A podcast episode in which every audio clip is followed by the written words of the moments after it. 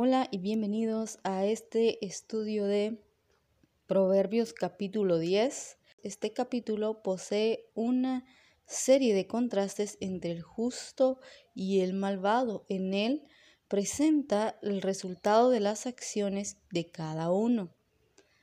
Veamos los primeros tres versos entonces. Dice así, los proverbios de Salomón, el hijo sabio alegra al padre, pero el hijo necio es tristeza para su madre. Tesoros mal adquiridos no aprovechan, mas la justicia libra de la muerte. El Señor no permitirá que el justo padezca hambre, pero rechazará la avidez de los impíos. Salomón enfatiza el dolor que ocasiona la insensatez del hijo necio, mientras que la sabiduría beneficia más a quien la tiene.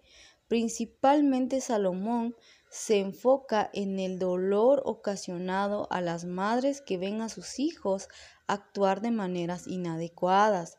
Aunque los padres también se ven afectados, son ellas quienes poseen mayor percepción de las cosas y también quienes más se preocupan por sus hijos. Luego de esta introducción, los siguientes versos se adentran al tema que se ha venido manejando en los capítulos anteriores.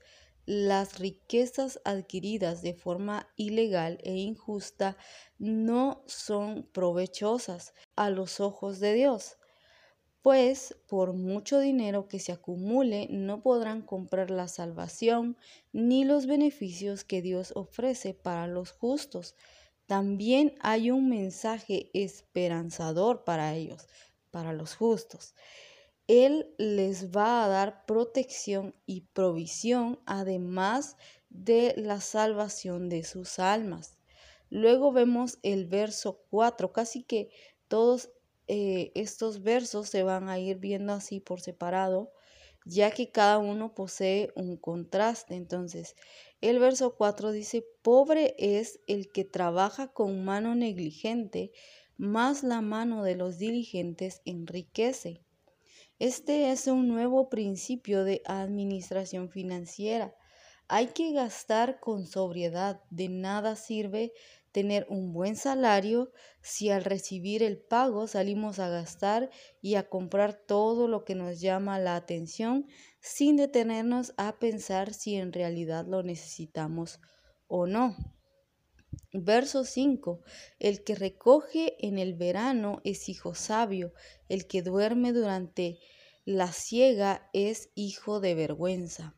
Verso 5 es el complemento del contraste en el verso 4. Una persona inteligente aprovecha los beneficios de su trabajo y los administra de manera correcta, trayendo para sí admiración de otros. En cambio, una persona necia gasta todo y se queda sin nada. Verso 6. Hay bendiciones sobre la cabeza del justo, pero la boca de los impíos oculta violencia. A diferencia de los justos que hablan con sinceridad, los impíos hacen comentarios buenos con intenciones de lastimar a otro. Verso 7. La memoria del justo es bendita, pero el nombre del impío se pudrirá. Sin importar cuántos años vivamos, lo cierto es que un día vamos a morir. Y este verso plantea una verdad absoluta. El justo muere y su muerte es lamentable.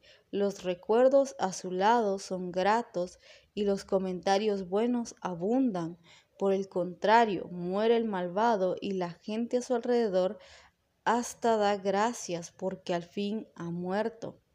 Abraham Lincoln dijo lo siguiente, lo que importa no es cuántos años acumulas en la vida, sino cuánta vida se acumula en esos años. ¿Qué les parece? Una gran frase. Esto pienso que debe traer reflexión a nuestra vida. Sería bueno preguntarnos qué tipo de recuerdos estamos dejando en las personas a nuestro alrededor y también deberíamos preguntarnos si realmente estamos viviendo o simplemente estamos despertando un día tras otro esperando que esto acabe pronto o simplemente nos levantamos y ni siquiera sabemos conscientemente qué es lo que estamos haciendo, sino actuamos por inercia. Es bien importante lo que este texto dice porque habla de cómo una persona al fallecer puede dejar un buen recuerdo y ser recordado por ser alguien bueno, ser bendecido aún después de morir o que nuestra presencia sea tan desagradable que al fallecer simplemente nuestro nombre quede borrado o manchado en la memoria de las personas o que en lugar de traer buenos recuerdos siempre sean malos recuerdos y que se hablen cosas malas de nosotros. Creo que es bien importante tener siempre en cuenta lo que dicen estos versos, pero también principalmente lo que dice este versículo 7, ya que más que todo se enfoca en la huella que estamos dejando en las personas. Continuamos con el verso 8 y lo enlacé con el verso 10 porque tienen el mismo resultado. Verso 8. El sabio de corazón aceptará mandatos, mas el necio charlatán será derribado. Verso 10. El que guiña el ojo causa disgustos y el necio charlatán será derribado. Son casi parecidos, por esta razón los enlacé. Estos versos 8 y 10 dicen que el sabio es, es humilde y dispuesto a aprender de otros por su parte, los necios prefieren engañar y conspirar contra, contra otros. A causa de sus acciones, tarde o temprano caerán. No existe nada que pueda ocultarse por mucho tiempo que no haya de salir a la luz. Esto lo vamos a ver en el verso 9, pero estos versos 8 y 10 nos enseñan cómo la persona que es necia, procura engañar a otros. Es por esto que se le dice charlatán y en el verso 10 se habla de que guiña el ojo. Versículo 9. El que anda en integridad anda seguro, mas el que pervierte sus caminos será descubierto. Los íntegros viven seguros porque no tienen nada que esconder, pero el que tiene doble moral teme que su vida oculta se descubra. En Mateo 10, 26 Jesús dijo que no existe algo oculto que no vaya a salir a la luz. Verso 11 dice, Fuente de vida es la boca del justo, pero la boca de los impíos encubre violencia. Las palabras de los justos son similares a un oasis en el desierto. Son palabras que animan, que revitalizan o que instruyen para bien, no así las palabras de los malvados que únicamente ofenden o hieren. Esto también debe llevarnos a pensar cómo nos dirigimos hacia otros. ¿Será que les damos ánimo o será que a veces causamos más dolor? Santiago nos exhorta a tener cuidado cuando hablamos, porque nuestras palabras pueden provocar problemas serios cuando no somos guiados por el Espíritu de Dios. Versículo 12. El odio suscita rencillas, pero el amor cubre todas las transgresiones. Este verso presenta el contraste entre odiar y amar. Por un lado, el odio provoca pleitos por cualquier cosa, mientras que el amor es capaz de perdonarlo todo. Versículo 13. En los labios del entendido se halla sabiduría, pero la vara es para la espalda del falto de entendimiento. La persona entendida es aquella que recibe buenos consejos. Ella tendrá la capacidad de transmitir sabiduría a otros. Pero el necio necesita corrección. Es lo que este versículo nos está enseñando. Continuamos con el versículo 14. Los sabios atesoran conocimiento, pero la boca del necio es ruina cercana. Los sabios escuchan y aprenden, mientras que los necios nunca se callan. A causa de esto, garantizan su propia destrucción, probablemente porque hablan de más y nadie tolera a alguien que solo habla y no escucha.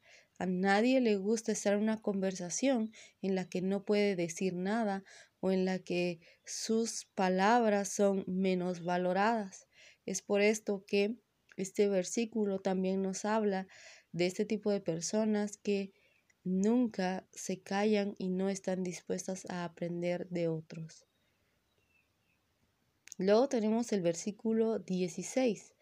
El salario del justo es vida, la ganancia del impío es castigo.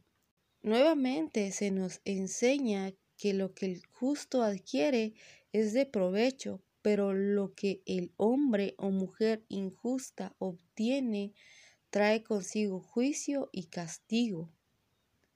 El versículo 17, por sendas de vida va el que guarda la instrucción, mas el que abandona la reprensión se extravía. Dicen que lo que bien se aprende jamás se olvida.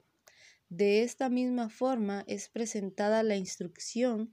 Quienes prestaron atención y, la aplican evitan desviarse del buen camino, pero aquellos que no se interesan en aprender de otros, aunque se les haya advertido, siempre se dirigirán hacia lo malo.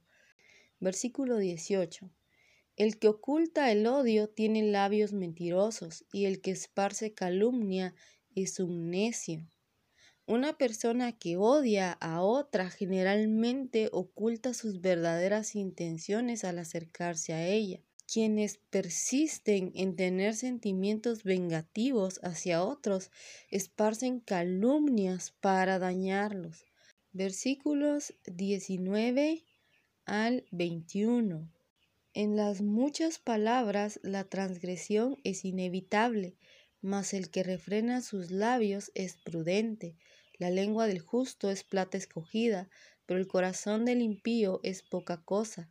Los labios del justo apacientan a muchos, pero los necios mueren por falta de entendimiento. La discreción en nuestras conversaciones es importante. Muchas veces hablar sin pensar o sin parar da lugar al chisme, a la mentira, a las calumnias y a comentarios inapropiados. A veces terminamos ofendiendo o diciendo algo que no debíamos por estar hablando de más.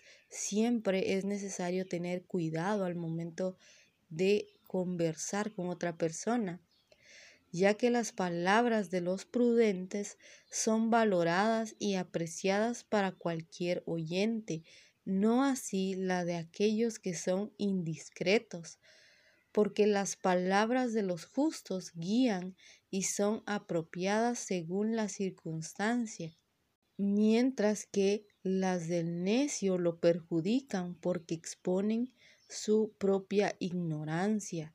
Vean qué importante son estos tres versos porque nos enseñan cómo es que debemos hablar, en qué manera debemos dirigirnos hacia otros. Tenemos que aprender a ser prudentes. Si por ahí nos gusta hablar mucho y a veces metemos la pata, como solemos decir, al momento de hablar tenemos que tener mucho cuidado. Versículos 22 al 23. La bendición del Señor es la que enriquece y Él no añade tristeza con ella.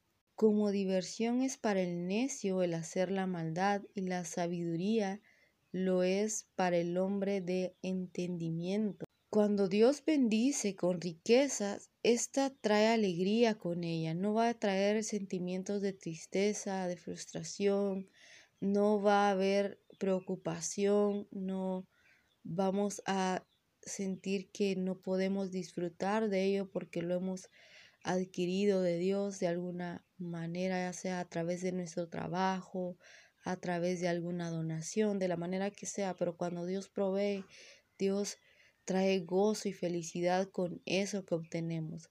No así cuando son adquiridas de otra manera, simplemente cuando Dios nos bendice con riquezas, con provisiones, las podemos disfrutar y todo el mundo puede ver incluso la manera en que Dios obra a través de ello. El hombre malo, según Proverbios 23, se divierte haciendo el mal, pero el bueno haya contentamiento en hacer el bien. A partir de este verso, los siguientes versos presentan una lista de lo que motiva al malvado y después veremos una lista de lo que motiva al justo, siempre con el resultado de cada uno. Voy a leer del versículo 24 hasta el 32 y después ya daré la lista así para que podamos ver qué es lo que, bueno, podamos escuchar qué es lo que dice el texto. Lo que el impío teme vendrá sobre él y el deseo de los justos será concedido. Cuando pasa el torbellino, ya no existe el impío, pero el justo tiene cimiento eterno. Como el vinagre a los dientes y el humo a los ojos, así es el perezoso para quienes lo envían. El temor del Señor multiplica los días, mas los años del impío serán cortados. La esperanza de los justos es alegría, pero la expectación de los impíos perecerá. Fortaleza para el íntegro es el camino del Señor, pero ruina para los que obran iniquidad. El justo nunca será conmovido, mas los impíos no habitarán en la tierra. La boca del justo emite sabiduría, pero la lengua perversa será cortada. Los labios del justo dan a conocer lo agradable, pero la boca de los impíos lo perverso. Bien, vamos a conocer la motivación y el resultado del hombre malvado. El verso 24 nos dice que el malvado tiene temor y el resultado es que el temor que él tiene vendrá sobre él o sobre ella. El versículo 25 nos habla de la inseguridad. No hay seguridad en ellos, seguramente a causa de la manera en que obtienen sus bienes o de lo que o de la manera en la que obtienen lo que ellos quieren. El resultado es que en momentos de verdadera dificultad nadie los ayudará y será su fin. El versículo 26 nos habla de pereza. El resultado de esto es que estas personas se vuelven desagradables para los demás. Vean que el hombre malvado también es perezoso verso 27 nos dice que hay arrogancia en él, es altivo, no se deja instruir por nadie. El resultado es que Dios restará años a su vida. Ahora, el porqué de esto, pues porque otros versículos en, en otras citas bíblicas nos hablan de que Dios resiste a los soberbios, al altivo, Dios lo tiene de lejos. Realmente no es que Dios no quiera a estas personas, sino que ellas son las que a causa de su arrogancia se alejan del Señor.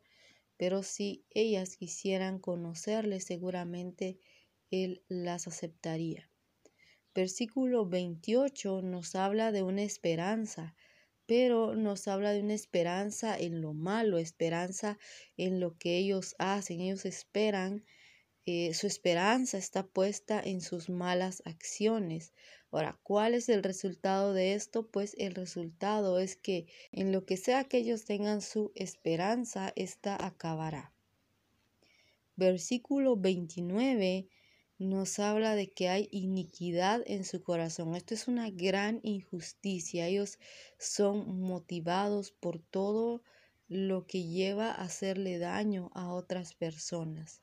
El resultado de esto es que ellos están ocasionando su propia ruina. Ellos mismos ocasionarán su ruina. Luego los versículos 31 al 32 nos hablan otra vez, son perversos, en ellos hay perversidad. El resultado es que además de ser desagradables, nadie querrá escucharlos.